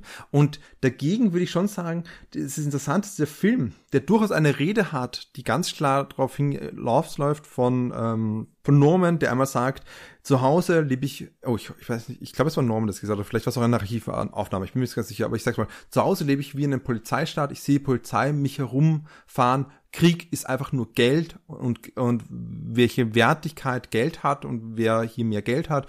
Und dadurch merke ich, ist ein Polizeistaat, wo ich die ganze Zeit eine, ganz schnell entmenschlicht werde, dass ich nichts wert bin, dass mein Leben nichts wert ist. Und das Spannende ist, dass dann in dieser Schlussszene kaum mit der Wimper zuckt, um genau dasselbe zu machen. Es gibt zwar genau diese äh, gewisse Elemente, wo genau, wie du sagst, Patrick, wo man reflektieren kann, wie es davor einführt. Aber diese paar Leuten, die wir einfach zerbombt sehen, zerschellt sind, wird kaum eine Menschlichkeit zugesprochen eigentlich. Und vielleicht soll das auch natürlich die Absurdität der Situation darlegen, nämlich dass People of Color sich gegen sich abschlachten, weil halt ein kleiner weißer Mann oder ein dicker weißer Mann äh, Lust darauf hat und der keuchend dann auf seinem Auto kriecht keuchend und jammernd, jämmerlich halt. Also ich finde das auch wieder ein bisschen, ja, es ist halt genau diese eigenartige Entmännlichung, wie Trump sie auch oftmals äh, birgt. Also so diese Idee von, dass man den Körper, die Körperlichkeit von Trump lustig macht, also ob es nicht reichen würde, einfach seine Politik und seine Menschlichkeit sich darüber lustig zu machen. Sie hätten ihr eine Rampe runtergehen lassen sollen. okay, sorry. Ja. ja. Äh, ja, wie gesagt, ich wäre tatsächlich gewillt, dem Film das als Subtilität zuzuschreiben, weil ich finde, rein objektiv formal, ja, ich weiß nicht, kann man sich drüber streiten, aber rein ja. objektiv formal ist es drin. Ich meine, eigentlich haben die Protagonisten keinen legitimeren Anspruch auf das Gold als die Vietcong. Die Argumentationsweise ist hier die gleiche, oder die Vietnamesen, sorry. Wir sehen das Ganze halt nur aus der Perspektive von unseren Protagonisten und das lernen wir vielleicht durch den Film in der weiteren Reflexion dann ein bisschen zu hinterfragen. Ja, aber vielleicht ist es zu weit gedacht, ich weiß es nicht. Ja, es ist einfach schwierig, glaube ich, das konkreter zu machen. Es ist halt äh, immer so eine Frage, wie sehr sich eben Filmemacherinnen und Filmemacher bewusst sind, was sie tun und nicht bewusst sind, was sie tun. Und Spike Lee liebt es, wie ähm, Martin, glaube ich, schon mehrmals gesagt hat, einfach dieses, diese Vermengung von verschiedenen Elementen, ein sehr wilder Stil, der unterschiedlich zusammenfügt. Und ich bin mir nicht sicher, ob er nicht hier einfach genau diese Genre Konvention übernommen hat, die einfach in diesem ursprünglichen Text drin waren, weil der Text, das Drehbuch wurde halt ja von anderen Leuten geschrieben ursprünglich, von Danny Bilson und Paul DiMeo, die eigentlich eher aus dem B-Movie-Bereich kommen, also neben The Rocketeer. ne, es ist so, okay, ich will ja, ja. nicht, um sie zu diskreditieren, aber äh, sie kommen halt aus dem Genre-Kino und ich glaube, sie sind auch diese Konventionen gewöhnt, das ist das Einzige, was ich damit ausdrücken wollte, was halt ein bisschen eigenartig wirkt und vielleicht auch nicht die äh, interessantste Art ist, das, den Film zu enden. Und es endet ja auch nicht so. Der Film endet, geht ja noch weiter mit dem The Five Bloods Don't Die, They Only Multiply, ist es das gewesen?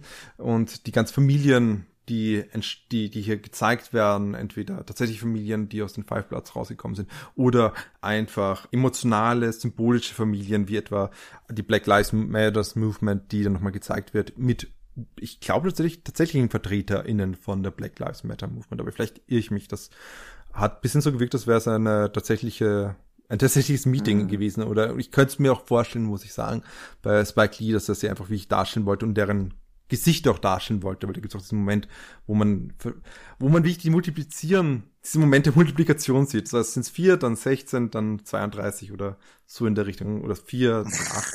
Also ich glaube, ich, na, ich glaube, das ist wirklich so eine Idee der Multiplikation. Es wird immer mehr, wenn man es halt als Bewegung sieht. Hm pädagogischer Anspruch, den Spike Lee hier einfach stellt. Wir ja. müssen, das ist ein Effekt.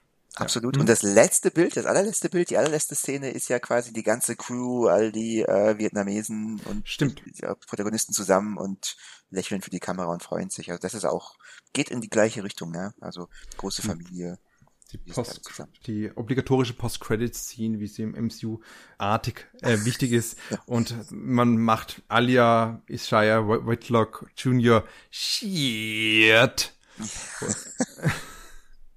Und ich glaube, wenn es von eurer Seite nichts mehr gibt, wenn ich jetzt noch ein guter Punkt mal an der Stelle, wie ich Schluss zu machen, also nicht wie ich mit dem Ende der Credits, außer ihr hättet noch einen wichtigen Punkt zu sagen. Kurzer Moment der Stille. Ah, oh, okay, Martin. Oh, kann ich doch, kann ich doch nein, nein, bitte, eine bitte, Sache, bitte. Ja, eine Sache finde ich ganz interessant, weil bitte, der, bitte. der Lorindo, der Paul, hat mich natürlich, ja.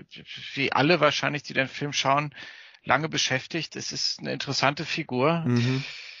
Warum ist es so, dass er in seinem Selbstmitleid, in seiner passiven Aggressivität doch, glaube ich, irgendwie das bewirkt bei Menschen, dass er verstanden wird. Also ich glaube, man könnte ja der Figur durchaus vorwerfen, dass sie sich suhlt oder sowas, nicht? Man könnte ja einfach sagen, sie äh, ist eine männliche Figur, narzisstisch gekränkt, sie sucht sich in ihrem Mitleid, sie ist wahrscheinlich irgendwie äh, größtenteils selbst dafür verantwortlich, dass sie äh, dass, dass sie nicht vorangekommen ist im Leben und dass sie sozial abgehängt ist und so weiter. Und ich finde das immer so komisch im Diskurs, dass ähm, ja gerade diese männlich äh, verletzten Figuren irgendwie oder diese Personen dann irgendwie äh, schlecht im, die stehen nicht hoch im Kurs, nicht? Aber in dem Film, mhm. also in dem Film weckt diese Figur, der Paul weckt eine Art von Verständnis. Mhm. Weder Held noch Schurke, sondern irgendwie ein auch nicht bemitleidenswerte, jämmerliche mhm. Figur, aber auch keine heroische Figur, sondern es funktioniert tatsächlich. Hm. Ich weiß auch nicht, was ihr dazu sagt. Wie, wie habt ihr das empfunden? Das Warum schafft es dieser Film irgendwie, das auf so eine Art und Weise zu machen, dass man die Figur irgendwie versteht, dass man da Sensibilität für aufbringt? Mhm. Ich finde es eigentlich ganz, ganz wichtig und eigentlich auch sehr schön, dass du es jetzt angesprochen hast, jetzt so zum Schluss, ähm, weil ich eigentlich finde, dass das ein, eine recht zentrale Aussage oder zentrale Komponente des Films ist. Du hast ja gesagt, okay, eigentlich könnte man sagen, er ist abgehalftert, er ist selbst äh, daran schuld, er soll sich mal nicht so haben, er soll sein Leben auf die Reihe bringen und warum macht er es dann nicht? Die Schuld ist ganz bei ihm zu suchen. Das wäre eigentlich keine Ahnung, ein, ich sag mal, ein prototypischer neoliberaler Rassist würde eigentlich genau sowas auch sagen. Würde ja auch sagen, nee, okay, im Moment, die Schwarzen, denen geht's nicht gut, die leben alle im Ghetto, aber ist doch ihre eigene Schuld. Warum suchen die sich keine guten Jobs? Warum verdienen die nicht mehr Geld? Warum integrieren die sich nicht richtig? Was auch immer. Ist nicht mein Problem, ist ihre Schuld. Die sind selbst schuld. Aber wir wissen, es wird ja recht deutlich, dass Paul im Film also er hat eine posttraumatische Belastungsstörung. Das wird direkt angesprochen und das ist fürchterlich traumatisch. Das ist ja wissenschaftlich auch anerkannt, dass sowas sehr schlimm ist und dass man damit nicht einfach so zurechtkommen kann. Das heißt, er ist ganz, ganz eindeutig hier ein Opfer der Umstände also Opfer in dem Sinne, dass es nicht seine Schuld ist und er kann dann nicht ohne Hilfe oder nicht ohne weiteres damit umgehen und dann ein ganz normales Leben führen. Das ist einfach nie möglich. Das wäre menschlich nicht oder nur sehr, sehr, sehr, sehr schwer. Ja, eigentlich fast unmöglich, ja. Also es ist nicht seine Schuld und er braucht Hilfe oder Zusammenhalt von anderen Leuten, bräuchte das, um das zu überwinden. Aber das wird ihm eben nicht gegeben. Und genau das ist eben struktureller Rassismus. Das ist ja das, worum es bei Black Lives Matter oder bei hoffentlich jeder anderen antirassistischen Bewegung geht, ja, um so etwas nicht mehr vorhanden sein zu lassen oder beziehungsweise ja diese strukturelle Ungleichbehandlung ja aufhören zu lassen. Und ich glaube deswegen, ich glaube, das wird halt sehr direkt nachvollziehbar gemacht, dass er darunter leidet, er nachvollziehbar leidet und es eigentlich nicht sein Verschulden ist und er da auch nicht wirklich was gegen machen kann. Ja, so hätte ich es wahrgenommen. Ja, ja, ja absolut. Ja. Also ich finde die Verquickung von Trauma, strukturelle Ungleichheit, die sowieso schon vorhanden ist, und dann nochmal die Verunmöglichung von Durcharbeitungsprozessen oder die Schwierigkeit, die Durcharbeitungsprozessen einher, einhergehen bei, äh, die mit struktureller Ungleichheit kommt. Was man doch hier sieht, es ja auch artikuliert wird, was auch mit dem zusammenhängt, was wir vorhin gesagt haben mit der Cool Pose, die ich wohl jetzt zwischendurch nachgeschaut hat, von Richard Majors geschrieben worden ist und eben theoretisiert worden ist, wo eben diese Notwendigkeit gibt doch noch eben diese schwarze harte Männlichkeit zu verkörpern, vor allem im Veteranenstadium. Und ich glaube, das ist sowieso etwas, was je nach Generation mehr oder weniger möglich ist. Also auch einfach, also wenn man zulassen kann, sagen diese, dass man Hilfe sucht auch. Und ich glaube tatsächlich, der Grund, warum man das zulässt, sind die letzten 20, 30 Minuten. Hättest du den Film nur so, dass er konstant diesen Hass zeigt, fast schon in einer psychotischen Art und Weise, mit dem wie er mit den anderen umgeht, wo er seinen Sohn verstößt, etc., dann glaube ich, würde diese Figur an wesentlich an Komplexität verlieren und dann auch darin verlieren, was wir an ihnen zu schätzen würden. Nämlich dieser Moment, sowohl die zwei Monologe direkt in die Kamera, wo er seinen Hass artikuliert, seine unbewusst seine Hilflosigkeit, Verwundbarkeit artikuliert, als auch das Bekehren durch den Norman und die Abgabe des, des, des, des der, der, der Mega, der Make American Great Again Hutes, bis hin zu dem Moment, dass er eigentlich die letzte Montage stark beherrscht, nämlich diese Montage von den verschiedenen Nachkommen, symbolisch, nicht symbolisch, direkte, wortwörtliche Nachkommen der Five Bloods und wie die ihn gedenken und er darf seinen Sohn direkt in einen, einem in einem Brief adressieren. Und ich glaube, das sind alles so Elemente, die dazu führen, dass wir die Figur äh, wesentlich mehr schätzen. Und das ist auch, glaube ich, all das richtig, was der Patrick schon gesagt hat. Also ich glaube tatsächlich, wenn es eine andere Figur ist, das wesentlich schwieriger ist. Und wir sehen es ja auch in der Hinsicht, wie andere Texte, Krisentexte mit so einer kriselnden weißen Männlichkeit umgeht, dass es wesentlich problematischer ist und auch, dass hier dann auch eher es dann eigentlich Akzeptanz bekommt, wenn es in Verbindung gebracht wird mit PTSD und anderen Kategorien, Identitätskategorien, die mehr mit Diskriminierungsverfahren zu tun haben, gegenüber zum Beispiel einfach nur weißer heterosexueller cisgeschlechtlicher Männlichkeit etwa. Also, und ich würde auch natürlich hier auch sagen, dass je nach Ort das auch anders funktioniert, dass auch Leute diesen kriselnden Texten, diesen Krisentexten, diesen kriselnden Männlichkeiten auch positiv gestimmt sind, wenn man bedenkt, wie populär derzeit etwa manche politische Lager sind. Ja, ja, ja ne, ich, ich habe mich das besonders jetzt im Hinblick auf äh, Joker oder sowas gefragt, weil mhm. das ja sehr stark daran kritisiert wurde, nicht? Das ist so ein bisschen dieser Incel ja. äh, Selbstrechtfertigung irgendwie dient, diesen Film zu gucken.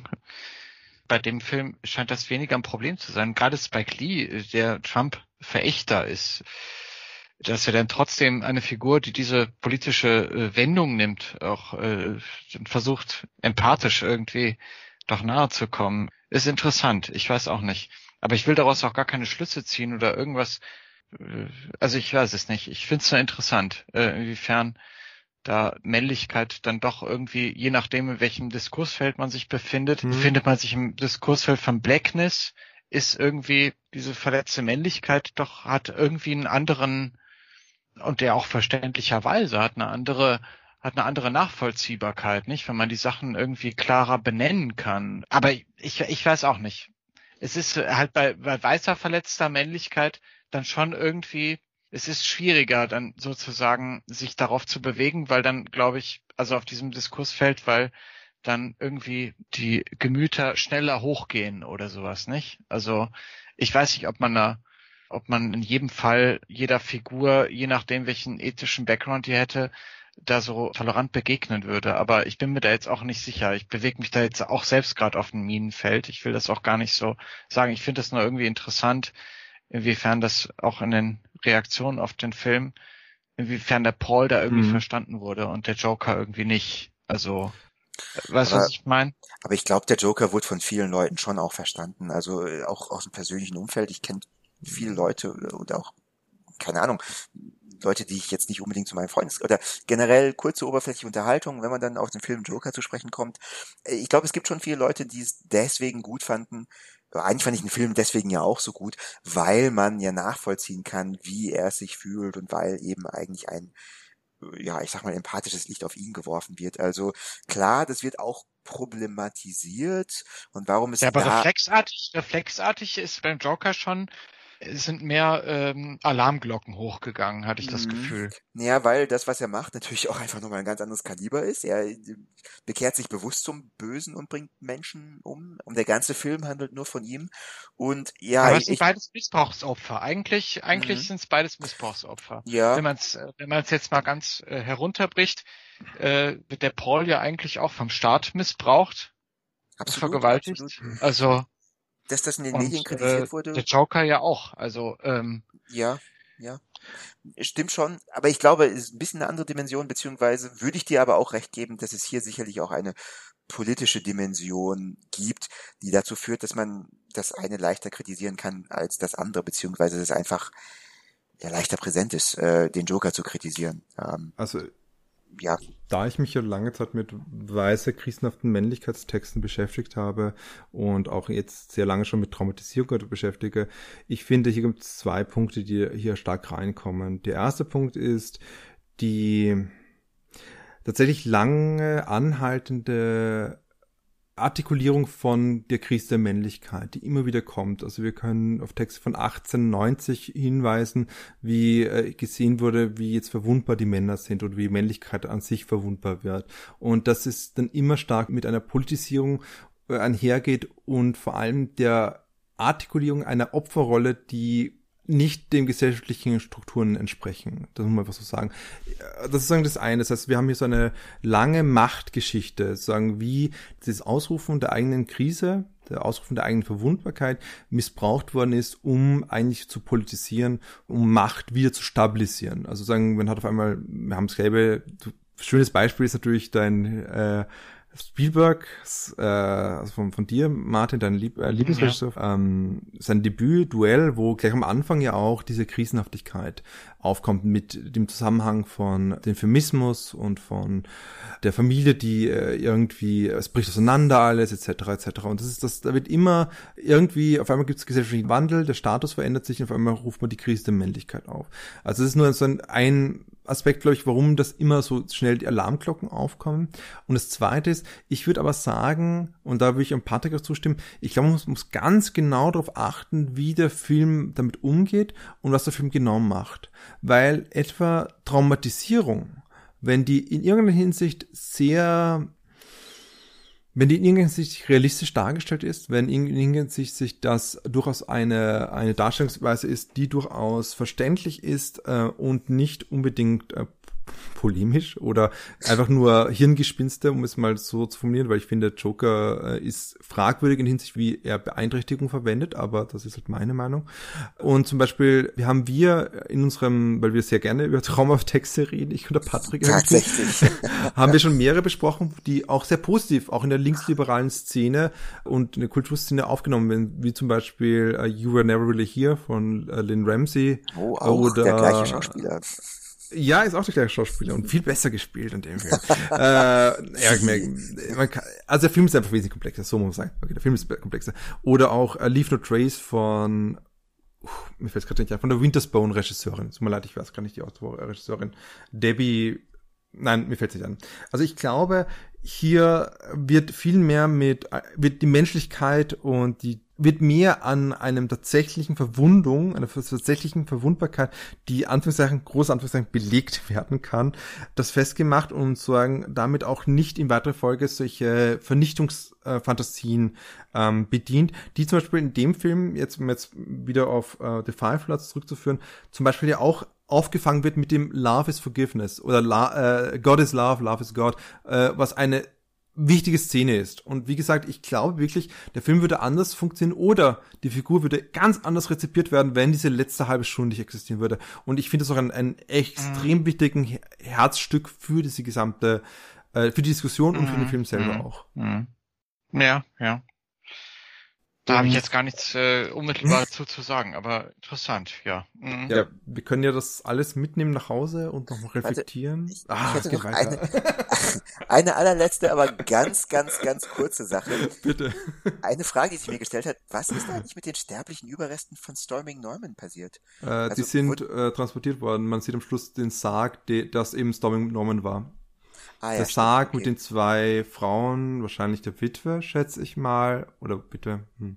kann durch sein vom Alter her, und einer zweiten Frau, oder vielleicht der Mutter und seiner Tochter kann, äh, und, und, einer, und ihrer, seiner Schwester. Es ist egal, es sind auf jeden Fall zwei Frauen.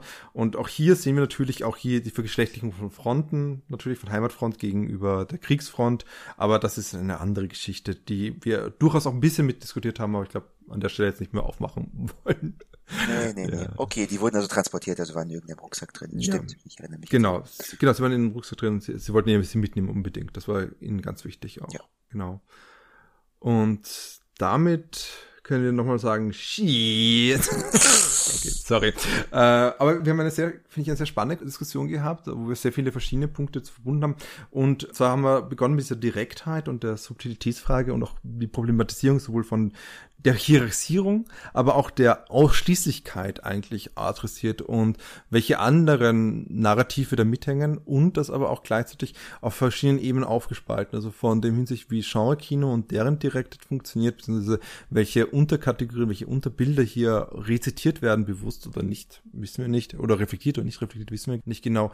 Aber genauso auch natürlich grundlegender, wie eben Spike Lee auch es benutzt, um pädagogisch auf verschiedenen Ebenen zu agieren. Das haben wir zwar niemals so richtig ausge also, wir haben es ausgesprochen, aber wir haben es niemals bezeugt, aber ich zum Beispiel fand auch sehr beeindruckend, dass er das ganze Bildmaterial auch benannt hat, was es darstellt, weil ich kann durchaus sagen, ich kenne das Bild von Nguyen Wan Lam sehr gut diesen Vietcong, der in den Kopf geschossen wird, den Vietcong-Offizier, glaube ich, der in den Kopf geschossen wird. Ja, aber ich hätte nie gesagt, ich hätte nie gewusst, wie er heißt. Und ich bin sehr glücklich darüber, dass ich zum ersten Mal seinen Namen gelesen habe. Und ich finde, das, das ist auch sehr spannend, dass er konstant diese Personen mit Namen benennt wirklich und auch die Orte benennt. Und dass es nicht nur einfach mythische Orte sind, sondern genau das ist, was eben der Martin mal gesagt hat, sozusagen die historischen Diskurse, wie sie eigentlich nachwirken, wohin sie wirken und wie sie zusammenhängen finde ich sehr, sehr beeindruckend in der Hinsicht, wie auch hier die Bilder verwendet werden.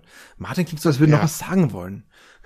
Ja, nein, ich, ich muss noch mal wirklich äh, die Lanze brechen, weil wir am Anfang davon gesprochen haben, für die Regisseure, die sich bewusst dafür entscheiden, im Register der Plakativität zu mhm. arbeiten. Und ich habe das oft erlebt, gerade wenn man im Arthouse-Kontext, also mhm. so Arthouse-Fans, äh, äh, Menschen ja. irgendwie unterwegs ist, dass sie das nicht zu schätzen wissen. Also dafür muss man auch eine, eine Meisterschaft entwickeln, sich in diesem plakativen Bereich irgendwie äh, zu bewegen. Und das kann man tun, Äh, und das kann man schlecht mhm. machen, das kann man gut machen. Aber ich finde, das ist wichtig zu betonen, dass man das auch anerkennen sollte. Und äh, das äh, passiert oftmals in diesem Arthos-Kontext nicht. Ähm, dass man wirklich mit starken Affekten, dass man mit äh, Plakativität arbeitet und dass es auch was mhm. Gutes sein kann. Ja. Mhm. Ja, absolut. Und ich glaube, wir müssen echt mal nochmal in zu einem späteren Zeitpunkt nochmal diese Diskussion beim anderen Beispiel ausführen. Vielleicht in einem späteren anderen Podcast, wo uns mehr mit Propagandafilmen beschäftigen. Ich glaube, da wird es auch interessant werden, wie ja, hier ja. die Direktheit zum Beispiel gespielt wird oder wie Direktheit hier reinkommt und was bedeutet. Also danke nochmals für dieses perfekte Schlusswort. Aber ob denn nun unser nächster Podcast, der sich dann mit I'm Not a Witch von Rungana Nyoni auch plakativ oder subtil oder mit diesen Wörtern agieren wird, müssen wir schauen, ob wir, zu welchen in welchem Register diese Regisseurin spielt. Aber bis dahin könnt ihr uns natürlich weiterhin jederzeit erreichen und die Diskussion vertiefen. Aber wie bloß, Patrick, wie bloß? Gibt es Wege? Können Sie uns bei Hanoi Hanna erreichen? Wo können Sie uns erreichen, Patrick? Ja, ja, äh, tatsächlich. Ihr könnt euch, aber ihr, liebe Zuhörer, Zuhörerinnen, könnt euch einer Sache ganz sicher sein. Bei uns heißt es immer Tell, don't show. Und wenn ihr dem aufmerksam folgen wollt, dann könnt ihr uns, ich ich mache es einmal kurz, über die mhm. gängigen äh, Kanäle im Social Media erreichen. Das heißt, ihr könnt uns bei Twitter eine Kurznachricht schreiben. Wir heißen dort Kino on the Couch. Auch bei Facebook heißen wir genauso. Ihr könnt uns dort liken oder nicht liken. Bei YouTube sind wir auch zugegen. Unsere Heimatseite heißt Podcast Garden. Da sind wir beheimatet. Äh, von dort aus könnt ihr auch mit jedem RSS-Feed oder Podcast-Catcher eurer Wahl jede unserer Episoden folgen und hören. Ja, falls ihr old fashioned seid und uns eine Mail schreiben wollt, könnt ihr es auch über den Account oder über die Mailadresse kinoonthecouch at gmail.com machen. Selbstverständlich sind wir auch bei Apple Podcasts hörbar. Selbster, habe ich was vergessen? Perfekt. TikTok-Account haben wir leider noch keinen. haben wir leider noch nicht. Weder TikTok noch Instagram und auch nicht ja. äh, ja, jetzt fallen mir die ganzen pornografischen Seiten leider nicht ein, sonst hätte ich die auch noch genannt. Aber pornografische Seiten? Ja, Kino on the Couch, Pornhub. At redtube.com, keine Ahnung. Fände ich immer gut, wenn das bei YouPorn hochgeladen wird. keine Ahnung. Gibt's einfach nichts zu sehen. Ja, vielleicht vielleicht sollten wir uns ja nackt ausziehen dann. Ja, meinst du? Ja, ja, ja. Meinst du, das ist der Witz ist natürlich, dass ich schon mehrmals vorgeschlagen dass wir pornografisches Material diskutieren für Queermans, aber der Patrick scheut sich jedes Mal davor. Wie? Dann, ich sag jedes Mal, oh ja, bitte, unbedingt. Aber, ähm, Na, dafür bin ich zu katholisch, das möchte ich nicht. Danke, trotz deiner katholischen Ausrichtung zu katholischen Tum, äh, dass du hier mitgemacht hast, Martin. Es war wieder mal ein absolutes äh, Fest und es waren absolut spannende Unterhaltungen und wir freuen uns jedes Mal, dich wieder bei uns begrüßen zu dürfen. Ja, mich gefreut. Vielen Dank. Ja, danke auch von mir. Jederzeit wieder gerne. Dann würde ich sagen, verschwinden wir unseren Foxholes und knutschen herum, wie es sich zum Pride Month gehört. Das ist doch ein anderer Film gewesen.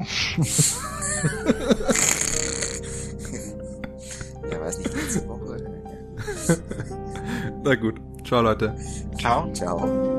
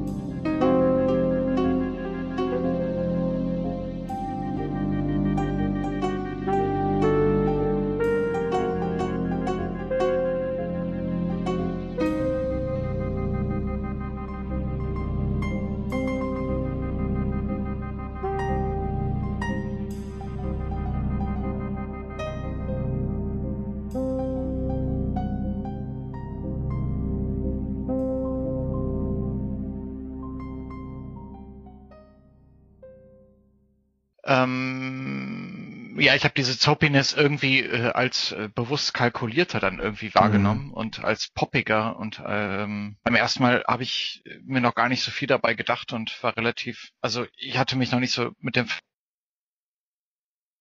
Oh. Wir hören dich nicht, Martin. Es tut leid. Wir haben sich gehört, bis bewusst kalkuliert. Hm. Hm. Bum, bum, bum, bum, bum, bum. oh nein, wir haben Martin verloren. Wir müssen zurückgehen. Wir können ihn nicht zurücklassen.